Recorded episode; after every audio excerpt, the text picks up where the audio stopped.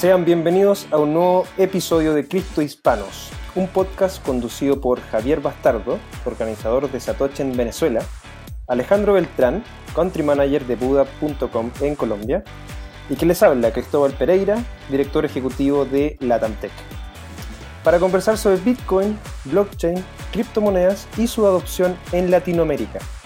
Siempre entre amigos, entre panas, entre parces, entre compadres, de una manera amena y distendida.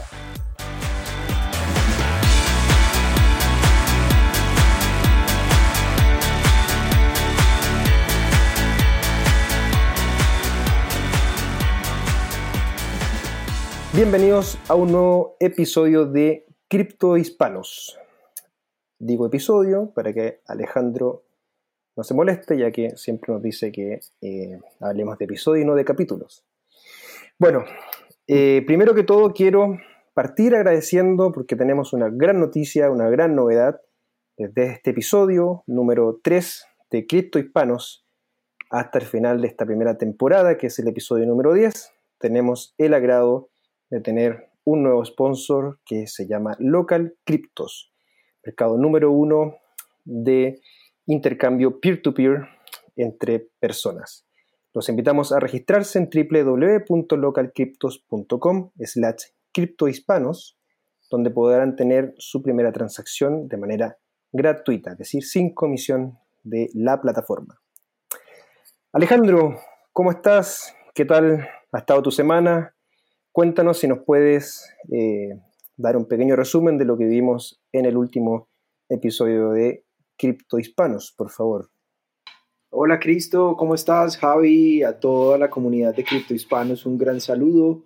Em, te cuento que esta semana ha estado muy movida, no sé si vieron eh, esa transacción grandísima que hubo en la red de Bitcoin por 125 mil Bitcoins. Y eso ha sido, dado un gran revuelo y grandes rumores alrededor de qué pasó en esa transacción. Pero bueno, continuemos con, con lo que venimos hablando en el capítulo anterior, comentamos sobre los diferentes significados de Bitcoin desde la perspectiva de cada uno de nosotros. Eh, también hablamos de aplicabilidad y proyectos y el contexto de desarrollo que se está dando en Latinoamérica. Hablamos un poco en la discusión sobre eh, las diferencias y ventajas entre los nodos públicos y nodos privados, una gran crítica a estos sistemas permisionados y no permisionados qué ventajas y qué desventajas traían. Y por último, eh, tomamos también algunos ejemplos sobre proyecciones de usos a nivel público y privado. Ese es un poco el resumen de nuestro episodio. El día de hoy tendremos un tema muy, muy interesante eh, que le doy la palabra a Javi Bastardo de, de Venezuela para que nos diga qué es el tema de hoy. Gracias Alejandro, gracias Cristóbal. Bueno, en este tercer capítulo vamos a hablar, ya que hemos conversado sobre Bitcoin y sobre blockchain, ahora vamos a hablar del tema de la adopción, que es uno de los grandes temas de este podcast en general. La adopción en cuanto a la usabilidad, en cuanto a cuáles son esos mecanismos a través de los cuales podemos acceder a Bitcoin u otras criptomonedas y cómo es la gestión de esos recursos una vez los tenemos a través de los monederos, las billeteras o las wallets, como suele llamarse. Entonces, en este capítulo vamos a tener, en este, disculpe muchachos, verdaderamente, en este episodio vamos a tener opiniones diversas porque mm, en el caso de Alejandro, siendo el country manager de Buda.com, que es una casa de cambio, Cristóbal trabajando duro y conociendo la realidad de varios países y yo como usuario en un país depreciado, pues le vamos a ofrecer estas distintas perspectivas en torno a si hay o no facilidad o cuáles son los problemas de esta del acceso a Bitcoin. Así es. Oye, eh, menos mal que Javi se, se pudo retraer de haber dicho capítulo y dijo episodio después. bueno, eh, agradeciendo ya, ¿no es cierto?, a nuestros sponsors, voy a partir muy brevemente haciendo una primera pregunta, yo creo que es súper relevante lo que dice Javi. Vimos los dos primeros episodios enfocados un poco al, desarrollo de la tecnología, en lo que fue Bitcoin, blockchain, y yo creo que es súper importante hablar un poco ahora de los mecanismos de acceso que tenemos a esta tecnología, específicamente a Bitcoin y otros criptoactivos. Hablamos de otros criptoactivos que otras personas pueden decir altcoins también. Eh, pero, pero existen distintos tipos de mecanismos y yo creo que Javi lo, dijo muy bien. Alejandro es quien creo yo dentro de, nosotros tres que, más puede darnos eh, un poco de experiencia y conocimiento en torno a cuáles son los mecanismos de acceso que existe hoy día para una persona en, el, mercado de Bitcoin y, y criptoactivos. ¿Cuáles son, ¿Cuáles son esos mecanismos, Alejandro? Si nos puedes dar más de tu conocimiento, por favor. Cristo, pues te cuento que actualmente existen, de los que conozcamos, tres métodos para poder acceder a bitcoins o a cualquier tipo de sistema de criptoactivos. La primera y la con la que comienza todo este, este sistema es a través de las wallets o direcciones de depósito. Estas direcciones o estas aplicaciones lo que permiten es crear un hash o una dirección pública en la blockchain y de ahí eh, la gente puede recibir eh, los bitcoins o las criptomonedas a través de códigos QR o direcciones eh, o hashes que, envían a las otras personas. Existe otro método que es las plataformas Scroll que permiten a través de cuentas de depósito o cuentas de garantía poder transferir o resolver unas órdenes de compra y venta en el mercado para que se unan estos, estas dos órdenes y se le pueda garantizar tanto a la persona la consecución de recursos en su moneda local y al otro que tenga sus criptomonedas en la mano. Estos, estas plataformas tienen una particularidad y es que son plataformas eh, que no requieren de, procesos de verificación muy, muy amplios, aunque oímos últimamente que una de las plataformas más famosas, por no decir la, la más grande del mundo, que es Local Bitcoins, va a comenzar a adaptarse a los métodos regulatorios o a los esquemas normativos que requiere cada país para efectos de verificación de, usuarios. Pero estas plataformas actúan como un intermediario que permite congelar los recursos una vez se ejecuten las operaciones. En este, en este sistema Scroll te permite calificar al usuario como lo que pasa en plataformas tipo Uber o, otras plataformas que te califican por medio de estrellas. Si tú eres un buen pagador, cuántas transacciones has hecho em, y cuáles son tus tiempos de respuesta. Y existen, por último, las plataformas que se llaman los exchanges. Los exchanges son sistemas electrónicos de negociación que están compuestos por un libro de órdenes en el cual tú vas a poder ver todas las órdenes de venta, eh, y todas las órdenes de compra de forma ciega, no vas a saber quiénes son las contrapartes, pero sabes que son usuarios previamente verificados. En los exchanges en los últimos años han optado porque sus protocolos de verificación o, vinculación de usuarios requieran de un conocimiento del cliente, requieran verificar sus antecedentes y por ende eh, se espera que sean un poco más seguras porque sabemos que son usuarios previamente verificados y el uso, la experiencia de uso de los exchanges eh, te permite que tú no hagas la de negociación directa o por lo menos los procesos directos de negociación, sino que automáticamente se puedan intercambiar criptomonedas por moneda local y viceversa. Esas es un poco las diferencias la idea eh, es que, digamos, en plataformas como la que nosotros tenemos en Buda.com, esos sistemas son muy, muy similares en cada país donde, donde operan criptomonedas como Bitcoin, Ethereum, pero eh, algunas, algunos sistemas de negociación soportan eh, un sinfín de criptomonedas de las casi más de 2.800 criptomonedas que hay. Eh, exchanges muy, muy grandes como Binance, Bitstamp, Bitfinex, que tratan de, de integrar nuevas criptomonedas a su, a su core para el atractivo y la solicitud de nuevos usuarios súper interesante. Yo de verdad lo que, lo que era Scroll no lo conocía, así como bajo ese término. Conocía principalmente las plataformas peer-to-peer, como tú lo mencionaste. Local Bitcoin es más grande eh, y de los primeros que efectivamente está llevándose al lado más regulatorio.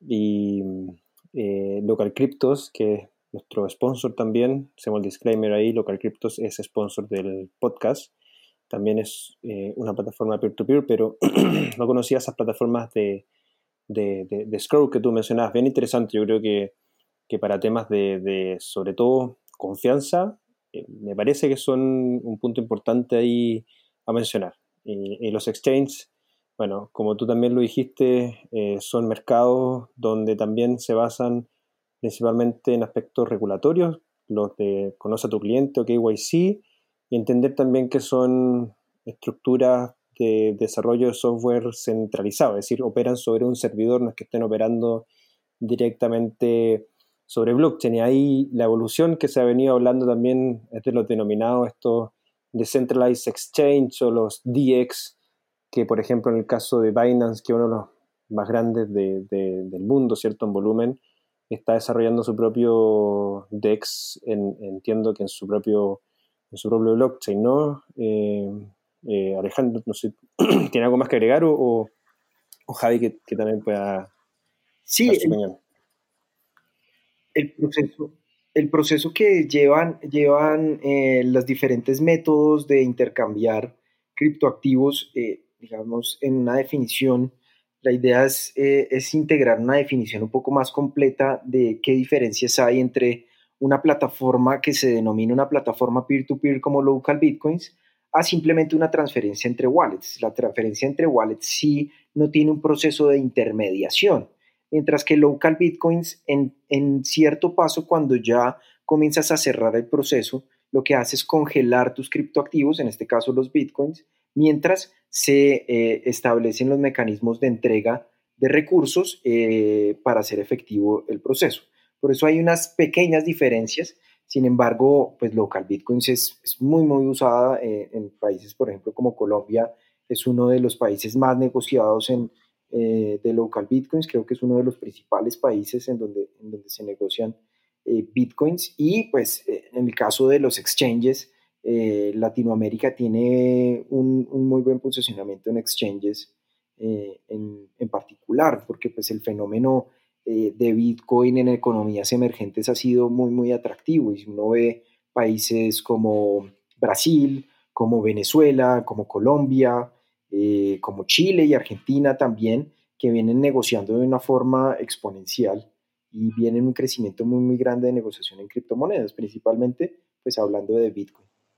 Yo, yo quiero decir que quizás pudiésemos entender la negociación P2P, la más directa, en ese nivel de las wallets. Por ejemplo, si nosotros ya tuviésemos Bitcoin, yo solo le pediría la dirección a Cristóbal y le envío los Bitcoin directamente. Y en ese sentido sería la forma más P2P posible. Pero, y esto lo digo como usuario, local Bitcoins, que también tiene un sistema de custodia, en donde tú, si eres comprador, tienes que garantizar y demostrarle a tu contraparte que efectivamente le hiciste el depósito en la moneda de tu país. O si eres vendedor, tienes que tener fondos depositados en una dirección que maneja, se maneja directamente en la plataforma de local. Entonces ahí si bien todavía es una negociación P2P en el sentido de que se hace entre dos personas interesadas en la negociación de Bitcoin, igual por medio está el custodio, ese sistema de escrow del que hablaba Ale. Y hay otras opciones también P2P como HODL HODL, que ellos en vez de utilizar custodio directamente, aprovechan las características de Bitcoin y hacen el intercambio con transacciones multifirma.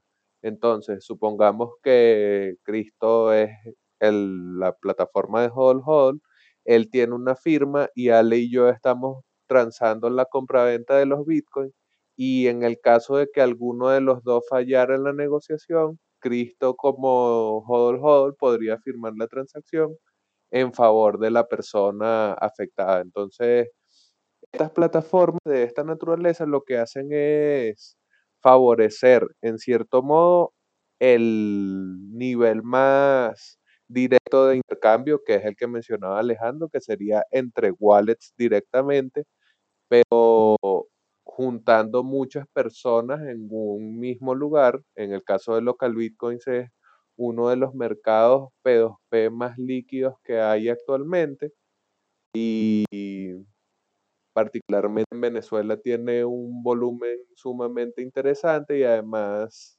se ve reflejado en el mercado cambiario del bolívar y el dólar. Entonces, por ahí ver la importancia de que existan este tipo de formas de acceder a Bitcoin. Está genial, Javi. Eh, yo la verdad es que no conocía, o sea, conozco las, distintas plataformas, ¿no? no lo, que he usado de mi parte ha sido principalmente de los exchanges, eh, más común y corriente, eh, y, y, algunas plataformas eh, peer-to-peer, pero las clásicas. Y, y yo creo que eh, muchas personas también conocen más este mecanismo de, acceso en, los exchanges o estas casas de cambio tradicionales, por así decirlo. creo que también esto le va a permitir ampliar su visión, ver otras maneras que, que existen, sobre todo para aquellos que quieran, de cierta manera, mantener eh, privacidad al momento de intercambiar.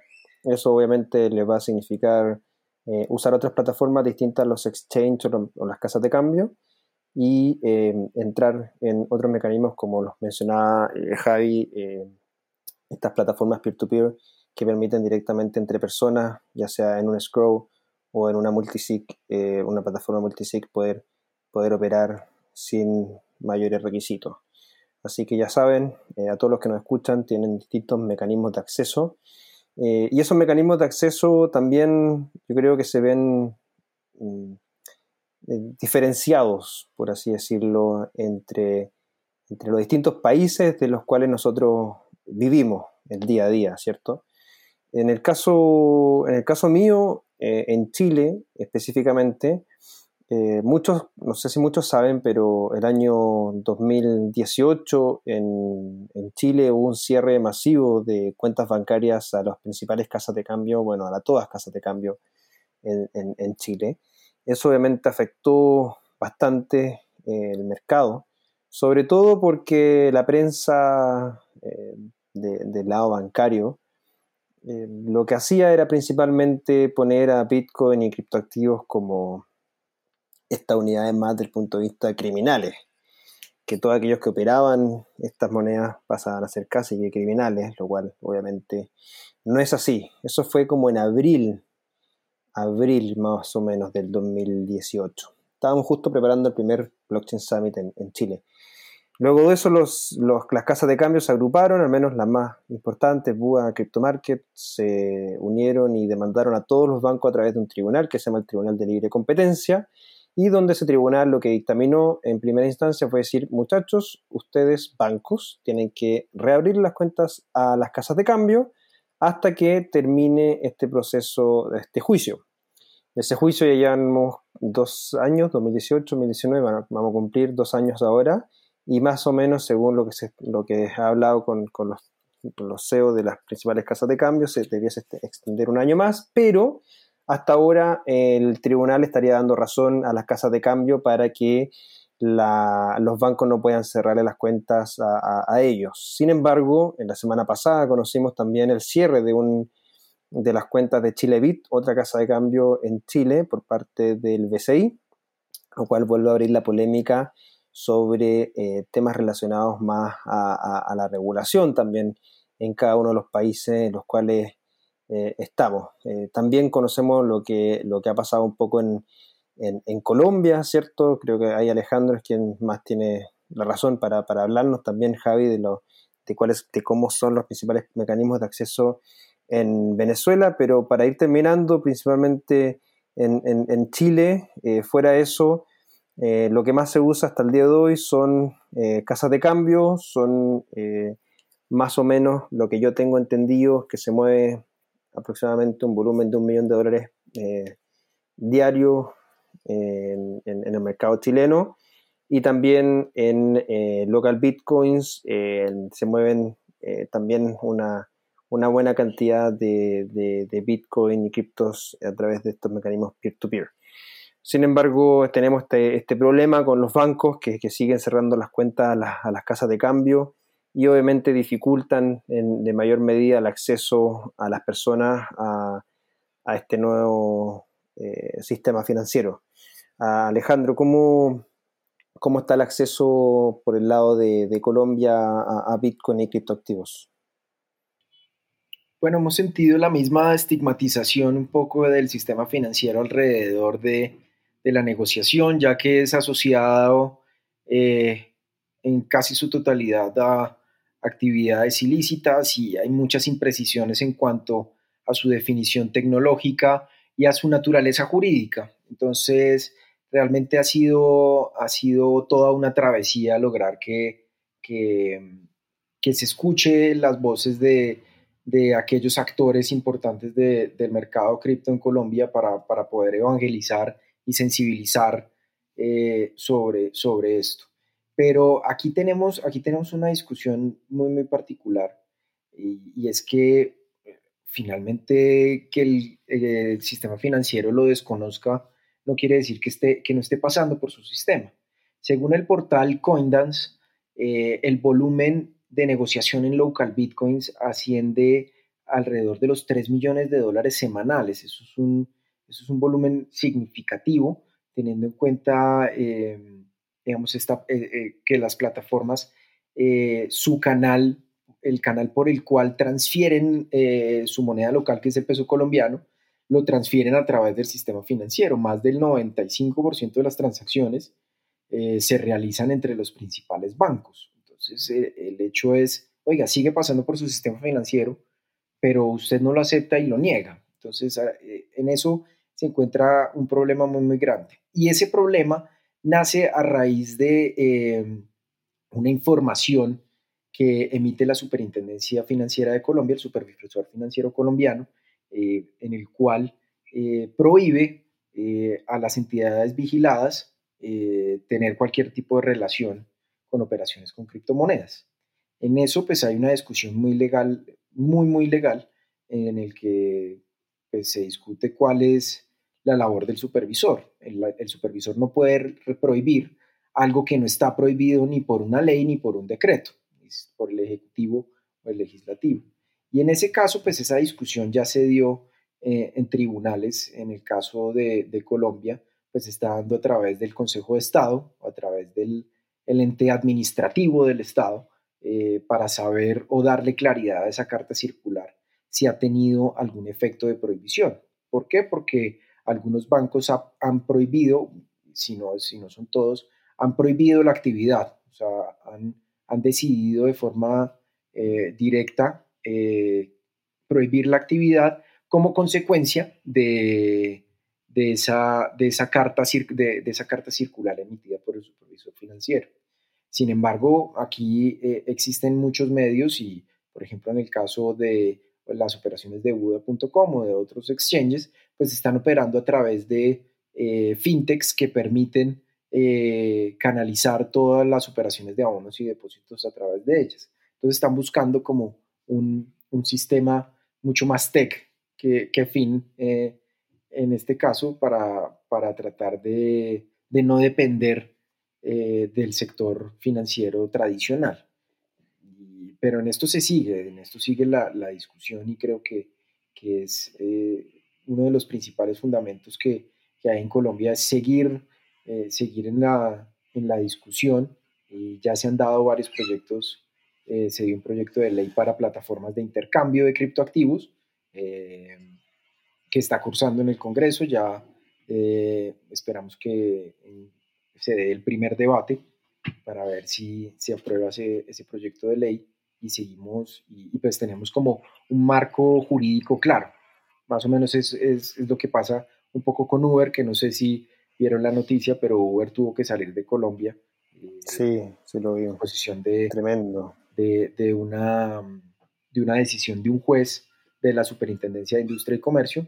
Y entonces eso hace que haya inestabilidad en el marco de, de inversión, de nuevas tecnologías y de protección al consumidor. O sea, ¿qué es lo que quiere el consumidor? Sino eh, unos pocos tratando de dominar el mercado. Entonces, creo que mm. las criptomonedas no es ajeno a, todo este cambio tecnológico que han tenido los países y sobre todo los emergentes que hemos estado como muy al margen de la transformación digital real. Sí, no, es verdad. Yo creo que ahí hay como un, tiene como un doble sentido, no sé, Colombia, hay un tema de, la salida de Uber y por otro lado, leí hoy día, eh, estamos grabando bien 17 de enero, una noticia sobre el financiamiento que iba a entregar el gobierno de Colombia, si no me parece, creo que eran como 5 millones de dólares, algo así, a iniciativas basadas en blockchain, big data, inteligencia artificial. Entonces, por un lado, está el gobierno hablando públicamente de inversiones en nuevas tecnologías y por otro lado, claro, casos como Uber saliendo del, país, eh, no te deja claro y efectivamente te da esa como inestabilidad para cualquier emprendedor eh, tecnológico y más sobre, esta, sobre estas nuevas tecnologías. Eh, Javi, cuéntame a toda la gente de, que, que, no habla, que no escucha, perdón, en cripto hispano, la, realidad en, el mercado de acceso que existe en Venezuela. Creo que, no sé si hay, algunos que he escuchado que de repente hay como mito hablando de que Venezuela es una, es una criptonación ya. Eh, ¿cómo, ¿cómo, es la realidad real de Venezuela? Este es el mito clásico venezolano ahorita con lo de las criptomonedas acá. Y la verdad es que hay unas casas de cambio reguladas por el gobierno y la mayoría de esas casas de cambio no tiene suficiente volumen. Y si manejan criptomonedas que sean la del gobierno como tal, tienen libros de compra-venta muy pequeños. Entonces, por ahí la industria local de casas de cambio no es que sea muy fuerte a pesar de que hay un número significativo. Creo que hay ocho que tienen la, los permisos de la superintendencia. Y bueno, local bitcoins es quizás la puerta de entrada más sencilla para cualquier persona que quiere obtener bitcoins directamente, pero también hay un buen, una buena cantidad de personas que hacen trading. Entonces, de repente Binance, BitMEX, siempre utilizando VPN, pues porque varias de esas operadoras grandes tienen a los ciudadanos del país bloqueados por las sanciones del gobierno de Donald Trump contra bueno, las instituciones del régimen, pero también que han ido recayendo poco a poco sobre los ciudadanos de a pie y bueno, se ha visto afectada incluso la actividad del trading y bueno, hay que hay que hacerlo tomando ciertas previsiones ahí particulares. Pero de resto no, no, es, no es ni de cerca una criptonación. Hay algunos cajeros electrónicos, o sea, donde puedes comprar con dólares, pero generalmente son casos muy aislados o son puntos por ejemplo, en la sede de Traki, que es una tienda de, bueno, de varios tipos de productos acá, una tienda grande, ellos tienen un cajero, pero sobre todo ha sido como para aprovechar la buena publicidad que da utilizar criptomonedas y esas cosas, pero no, no es como la vía más tradicional. Diría que lo normal es asistir al local Bitcoin o directamente en plataformas para especular como las casas de cambio grandes estilo Binance. Perfecto. Bueno, se nos había pasado también que un mecanismo de acceso eran los cajeros. Yo creo que también ahí hay un... Son, son obviamente menos conocidos, pero, pero también existen estos cajeros electrónicos, ATM, donde uno puede ir. Hay algunos que, son doble vía que se les conoce, es decir, que tanto uno puede ir con dinero físico, comprar eh, criptomonedas, como también vender sus criptomonedas y recibir dinero físico. Esos son los de doble vía. Y hay uno que es solamente una vía, que es el de poder con dinero físico eh, eh, meterlo dentro del cajero y comprar tus eh, criptomonedas directamente.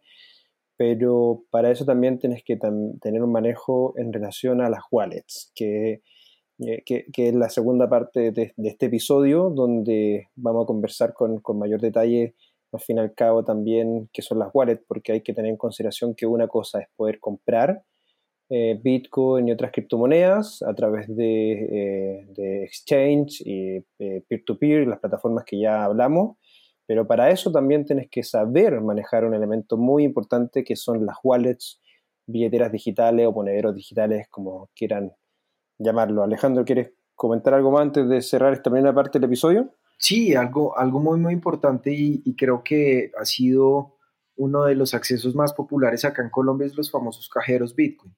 Eh, empresas como Atena han, han, creído en el y le han dado apuesta a, acá los cajeros y, en varios centros comerciales hay, hay varios. De hecho, hubo una empresa panameña también que, que ingresó eh, con una serie de cajeros en, en diferentes establecimientos de comercio eh, y se dio este gran boom, pero, pero sigue siendo muy estigmatizado alrededor del manejo de efectivo, ¿no? Porque tienes que eh, acceder con cash eh, y lo mismo tienes que venderlos y, y, recibir efectivo y este, estos canales, estos canales son, son a veces rápidos, pero, pero también manejan algunos factores de riesgo asociados y los grandes volúmenes para sacar grandes volúmenes o negociar grandes volúmenes en cajeros, pues, termina siendo eh, un poco más dispendioso, pero los accesos rápidos a pequeños montos eh, eh, son muy populares en, por lo menos acá en Colombia. Perfecto. Efectivamente, yo creo que dijiste algo bien, bien importante con respecto a los cajeros. Bueno, vamos a dar eh, terminada esta primera parte del episodio número 3 de Cripto Hispanos. Vamos a pasar a dar los agradecimientos a nuestros sponsors que hace posible el desarrollo de este podcast y volvemos con la segunda parte de Cripto Hispanos.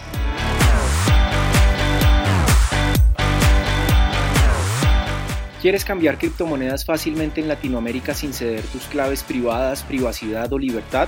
Regístrate en Local Cryptos, el mercado de criptomonedas peer-to-peer sin custodia número uno. Tenemos una promoción especial para comprar y vender sin comisiones en tu primera transacción. Deben registrarse en www.localcryptos.com slash criptohispanos y empezar a intercambiar.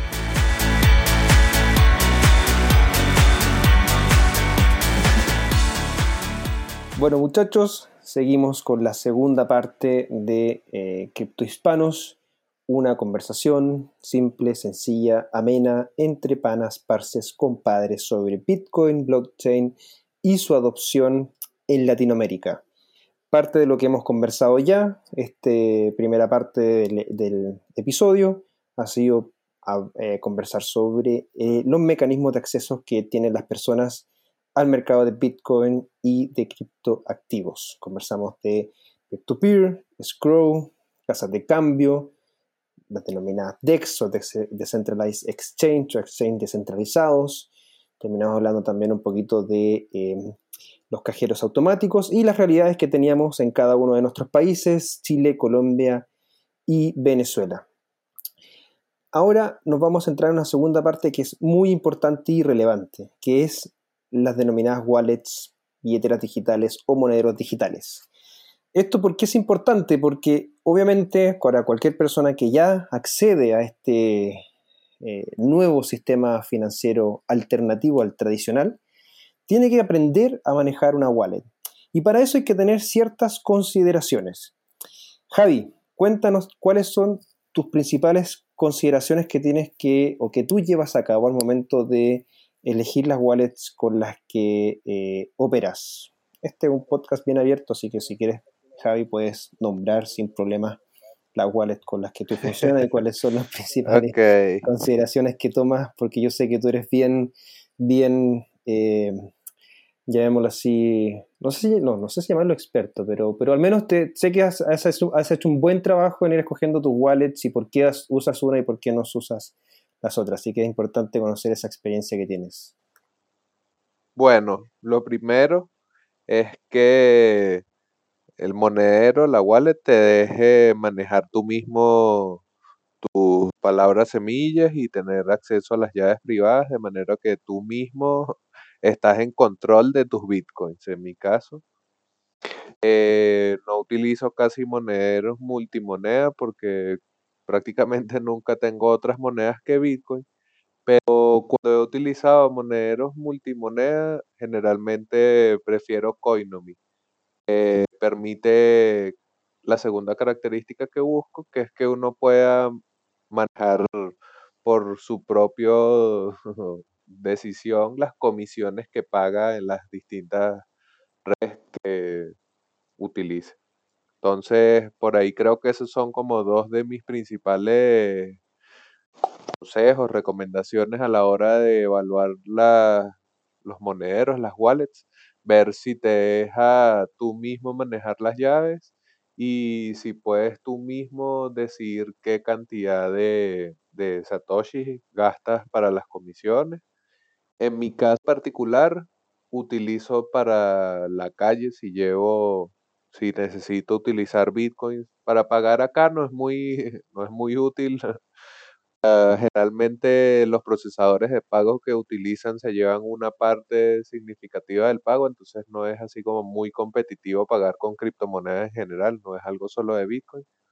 Pero para la calle utilizo Samurai Wallet, que es un monedero solo de Bitcoin, eh, permite la gestión de la comisión y además tiene unas ciertas características bastante útiles en cuanto a la privacidad. Por ahí Creo que esos son tres de los principales elementos que uno debe evaluar. Hay un montón, hay un montón, un montón de monederos. Y en el caso particular de Bitcoin, asegurarse que tenga Segwit incorporado, Segregated Witness o testigo segregado, que es una mejora técnica que permite que las comisiones sean más baratas, ya que se hace transacciones más ligeras en el bloque. Entonces es importante que si queremos utilizar Bitcoin de la mejor manera posible, sin pagar comisiones altas por mala gestión nuestra, asegurarnos que el monedero también tenga esa, ese elemento técnico ahí activo.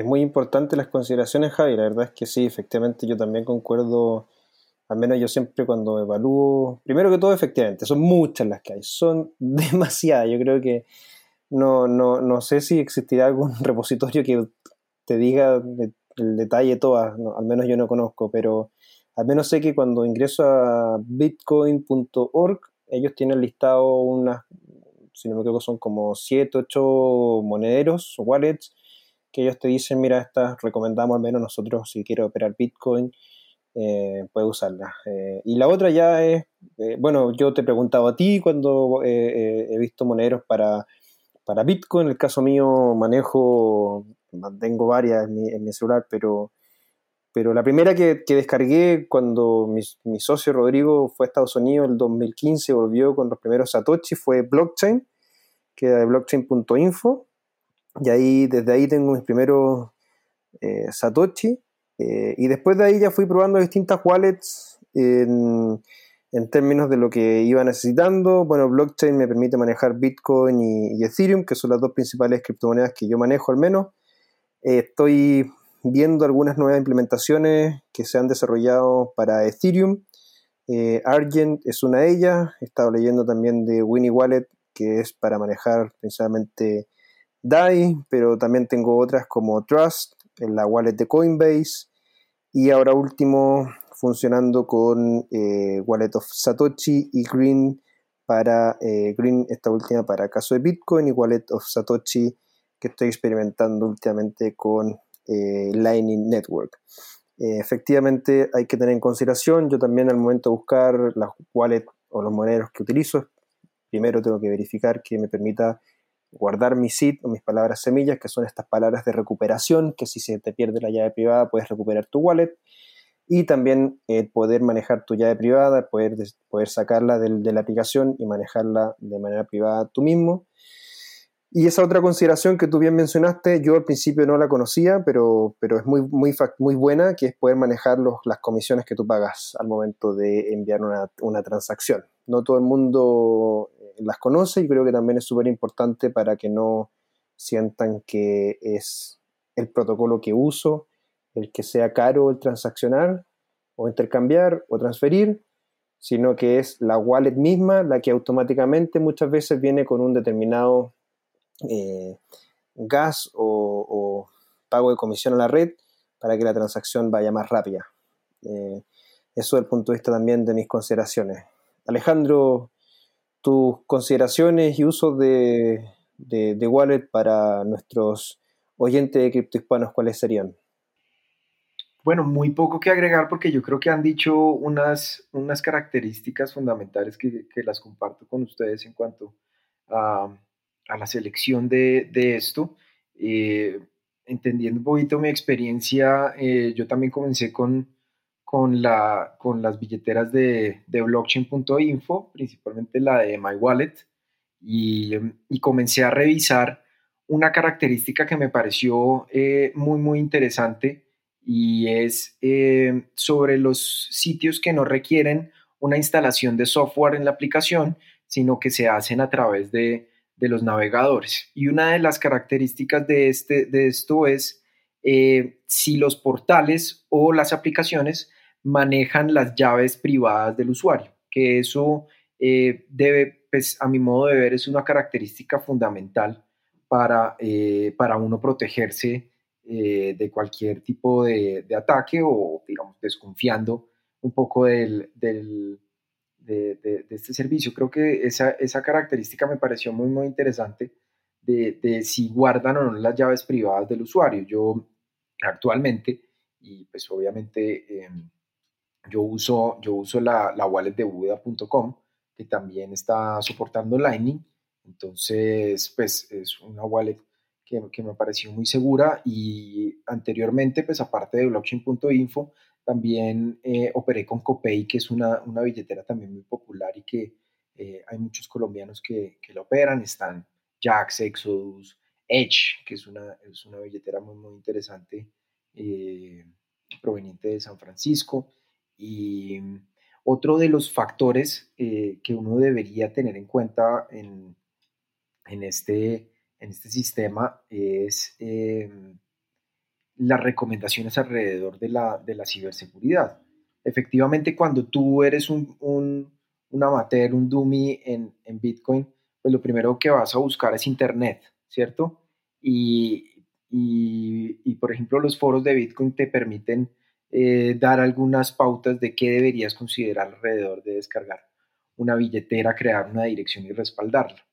En este caso, pues el respaldo debe ser bien importante alrededor del doble factor de autenticación, de forma tal que no esté expuesto a que tu clave fácilmente sea detectada y te puedan robar eh, los bitcoins. Hay que tener en cuenta que Bitcoin o las billeteras se manejan como tu cuenta de correo electrónico. Tú mismo gestionas la clave, tú mismo gestionas los respaldos y los códigos de seguridad. Entonces hay que tener muy, muy en cuenta que es un mecanismo de autogestión, nadie lo va a hacer por ti. Y en esos elementos pues tienes que considerar todas estas características propias de la seguridad de la billetera. Efectivamente, y yo creo que un punto importante también, Alejandro, que tú, bueno, eh, trabajas con, una casa de cambio, eh, eh, es que también las personas tienen que considerar que las casas de cambio no son wallet también. Eh, muchas personas creen que porque tienen Bitcoin en, en BUA u otras casas de cambio, creen que esa es su wallet y que ahí van a estar seguras y, no saben de que si hay un hackeo y alguien entra a hackear esa casa de cambio, las llaves privadas se manejan en servidores centralizados, obviamente hay, estoy diciéndolo muy burdo, obviamente no es que esté en un servidor la llave privada, sino que se manejan distintos tipos de, de seguridad, pero pero los hackeos se dan principalmente porque están las llaves privadas eh, para un hacker disponible. Toman esas llaves privadas, entran al servicio de transferencia de, Internet y ocupan esa llave privada y sacan todos los bitcoins y otras criptomonedas de esa casa de cambio y, se ejecuta ese, hackeo y, y, mis fondos que estaban en bitcoin ahí desaparecieron literalmente. Entonces, tienen que tener en consideración, yo siempre lo digo, cuando cuando quieran comprar y empezar a acceder a este ecosistema, a este sistema financiero alternativo, compren sus primeros Bitcoin y criptomonedas y abran su wallet para poder hacer esa primera transacción desde su casa de cambio, si es que usan esa casa de cambio, a su, a su billetera, a su monedero. Si es que ya obviamente tienen su monedero con eh, criptomonedas, eso, eso es súper importante porque ya con eso pueden entrar a otros mecanismos como peer-to-peer o los cajeros automáticos o, la o los exchanges centralizados. Pero la gran mayoría entra en, entra en casas de cambio como, como BUA eh, y otras eh, similares, donde hay que tener ese cierto nivel de resguardo de que yo por el solo hecho de tener eh, de comprar esos bitcoins o otras criptomonedas en, en, esas casas de cambio no significa que esas mi wallet y ahí las voy a tener segura. De hecho, no tengo ni acceso a mi llave privada y por eso todos los 3 de enero se celebra este Not Your Keys, Not Your Bitcoins, ¿cierto? Que, que al fin y al cabo lo que viene a decir es que si tú no tienes tu llave no son tus bitcoins, sino que son de alguien más. Termina siendo un sistema financiero tradicional donde lo que yo hago es depositar mis pesos chilenos en un banco chileno y lo que estoy entregando el poder de mi finanza a ese banco y ese banco controla finalmente mi fondo, ¿no? Eh, Javi, ¿qué, ¿qué opinas tú de, de estas palabras finales? Bueno, siempre tratar de tener lo justo, porque esa es la otra cosa, lo, no siempre vamos a poder gastar directamente bitcoins o, o otras criptomonedas que ustedes tengan, pero siempre tener lo justo en las casas de cambio. Seguramente el modelo de seguridad de Buda que tiene tiempo operando y que ya se ha contratado de otros mercados como local bitcoins, ha ido contrastándose y evolucionando, pero igual siempre está el riesgo y como uno no puede estar totalmente seguro y esta tecnología lo que hace es certificar la desconfianza que nosotros tenemos sobre las instituciones, pues mejor no cargar de tanta responsabilidad a los exchange y a las casas de cambio y a las bolsas peer-to-peer y asumir nosotros mismos esta oportunidad de soberanía que es Bitcoin. Pues al final la entrada a la tecnología también es la entrada a una serie de responsabilidades. Y entre esas responsabilidades está esa, nunca dejar más fondos de los necesarios en manos de terceros que por más buena gestión, por más buenas intenciones que tengan, siempre están en riesgos de hackeo porque concentran una cierta cantidad de recursos que hace mucho más interesante un ataque del que podría sufrir un usuario particular. Y recordar siempre anotar sus palabras clave, anotar las claves, tener un respaldo, no vaya a ser que se le olvide y se quede ahí eso para siempre. Eso, eso es muy, muy importante, Javi, eh, resaltando un poco lo que dices y complementando. Eh, principalmente la función de un exchange es proveer liquidez y tratar de mitigar los riesgos de contraparte en el mercado, que la persona que vaya a transar contigo o que el cierre de la transacción sea automática e, e, inmediata de forma tal que eh, ninguna de las dos partes vaya a incumplir. Y ya las funciones de depósito, pues lo que se recomienda siempre es que trasladen sus recursos a sus billeteras para, para protegerlas. ¿Por qué? Porque los exchanges, eh, principalmente por los volúmenes de negociación, pues están más expuestos a los ataques cibernéticos. Y eso expone no solo eh, los en las direcciones de depósito que, que centralizan dentro del proceso de negociación, eh, sino también pues afectan la, la, operación y la reputación misma. Entonces siempre se, le, se, les, se les recomienda a los usuarios de los exchanges eh, llevar sus, eh, sus, sus bitcoins o sus criptoactivos hacia billeteras que, que la respalden. En este caso, nosotros como Buda, pues tenemos dos servicios, que es el exchange, el otro es la wallet, que esa, la wallet sí tiene funciones de custodia. En el caso de los exchanges, pues la gente puede dejar los, los, los, los, criptoactivos en, en, ahí porque tiene su dirección de repósito y pues obviamente utilizamos muchas herramientas de ciberseguridad, pero eso no garantiza al 100% que se exponga a un ataque cibernético. Se les hacen muchas recomendaciones, se les educa sobre cuáles son los procedimientos de seguridad, pero la función principal de un exchange es proveer liquidez y garantizar los riesgos de contraparte, que se, que se ejecuten las órdenes de forma automática. Efectivamente. Oye, palabras finales, eh, mis estimados panas, parces. Eh, hagámoslo bien breve para no extender un poquito más, pero, pero un dato relevante y no menor es que Latinoamérica tiene 650 millones de habitantes aproximadamente y por si no lo sabían, cerca de 400 no tienen acceso al sistema financiero tradicional.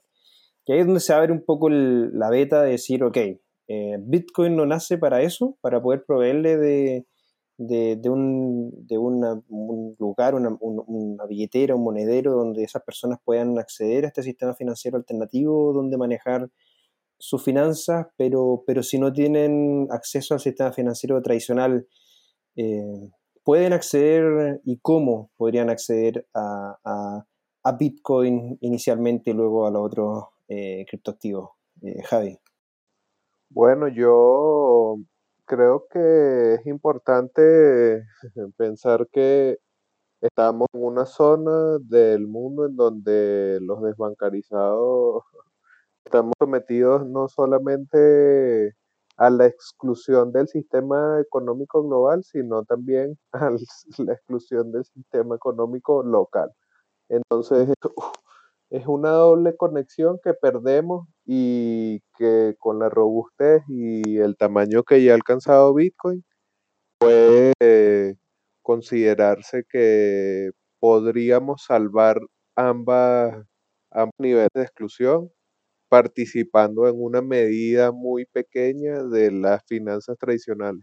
Es decir, teniendo solo una cuenta bancaria o acceso a alguien que tenga una cuenta bancaria, ni siquiera tenemos que ser nosotros mismos, podemos, podemos bueno, acceder a Bitcoin y acceder a conectarnos a través de relaciones de valor con personas a través de cualquier parte del mundo. Un ejemplo, bueno, lo que hacemos nosotros acá en tres países diferentes, hablando de esta tecnología desde tres perspectivas diferentes. Eso no solo se traduce en este tipo de encuentros, sino también en las relaciones de valor, en el intercambio de servicios, etc. Bueno, en el caso, en el caso mío, eh, yo creo que es, es, bien importante tener en cuenta eh, muchos aspectos de, de cómo eh, Bitcoin en, en, la inclusión financiera puede ser un catalizador de transparencia y de inclusión. Como lo dijo Javi, eh, y pues dando datos mucho más concretos, eh, más de 260 millones de suramericanos todavía dependen del efectivo como medio de pago. Y cuando se habla de inclusión financiera, pues se habla de cifras eh, que supuestamente en Colombia el 80% de la población está incluida financieramente, pero de ese 80 casi un 60% no utilizado un producto financiero en el último año. Entonces uno dice, oiga, ¿qué hablamos de inclusión financiera? ¿Cómo podemos integrar y, romper estas fronteras alrededor de los mecanismos de transferencia monetaria, transferencia de valor? Y pues Bitcoin es uno de los elementos y más en estas economías que requieren de esa inclusión y donde los, los factores de riqueza y desigualdad siguen eh, siendo muy, muy desproporcionados. Yo creo que eh, un poco replicando el fenómeno de lo que pasa con la transferencia de información, cuando pasamos de ese correo físico al correo electrónico, cuando pasamos a democratizar la información a partir de todos estos portales eh, de búsqueda, pues Bitcoin lo que busca es esa también esa integración, que de forma que podamos transferir dinero tan fácil como transferir un correo electrónico. Entonces, creo que eh, va a ser muy, muy importante eh, la, la, la, posición que tiene Bitcoin hoy en día eh, dentro de la discusión no solo latinoamericana, sino a nivel global, como hoy en día eh, ya se está hablando de Bitcoin, independientemente que a algunos les guste, que algunos crean que todavía sigue siendo un mercado inmaduro, pequeño, ya se está hablando. Y ya la gente lo está apropiando y ya está viendo que es algo serio, que, no, que va más allá de simplemente eh, algo especulativo o algo sin sentido, ya trascendió esta todo lo que sabemos de la teoría económica. Yo creo que Bitcoin en los próximos años va a dar de qué hablar y los profetas lo van a decir. Los profetas lo van a decir. Alejandro Javi, yo creo que fue un tremendo episodio. Conocimos mucho más aspectos súper relevantes eh, para el ciudadano de a pie, como se le puede denominar. Yo creo que estos temas son los que al menos a mí personalmente me mueven día a día para poder acceder a este conocimiento y de manera simple, amena en esta conversación que creo que, hemos tenido bien, bien interesante. Así que eh, cerramos el capítulo de eh, episodio, perdón Alejandro, episodio de hoy y eh, los dejamos invitados para el siguiente episodio número 4 que vamos a tener la próxima semana en Cripto Hispanos. Muchas gracias a todos los oyentes, muchas gracias Alejo y Javi, que tengan una excelente semana a todos ustedes. Gran abrazo a todos y un gran, gran día. Menos mal mis amigos nuevamente están mejorando su léxico y sus expresiones. Un abrazo a todos los criptohispanos y nos vemos en el próximo episodio de Cripto Hispanos. No me quiero ir sin antes recordarles que Cripto Hispanos llega a ustedes gracias a Buda.com, Latam Tech, Satoshi en Venezuela y Local Crypto. thank you